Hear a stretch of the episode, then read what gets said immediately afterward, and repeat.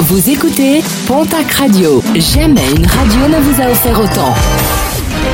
L'information locale à 9h, c'est sur Pontac Radio. Bonjour Jean-Marc Courage Sénac. Bonjour à toutes et à tous. Une rixe à Bayonne où une enquête a été ouverte après une bagarre survenue hier rue Saint-Ursule, non loin de la gare. Pas moins de trois personnes ont été blessées à l'arme blanche, dont une grièvement. Des tessons de bouteilles auraient également été utilisés. L'identification de tous les participants à cette bagarre est en cours.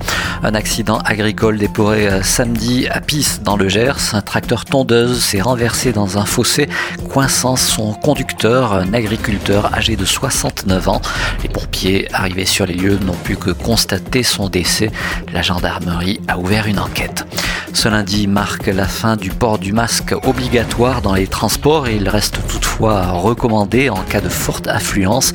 Une évolution qui ravit certains, mais pas d'autres, notamment les associations de patients immunodéprimés qui s'inquiètent de cette levée du masque.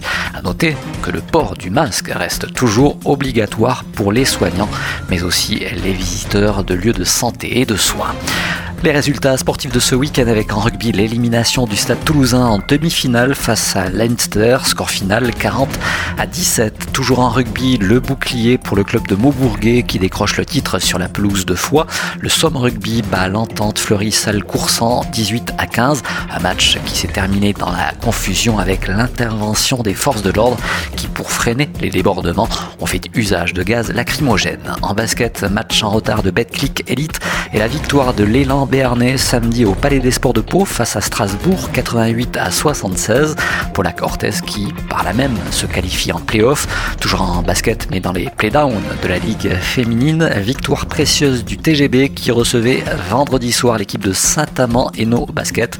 Victoire 59 à 54 prochain match mercredi ce sera face à Charnay. Puis en football Ligue 2 le FC ramène une victoire de Nancy 3 buts à 2 défaite du TFC à Ajaccio 1 à 0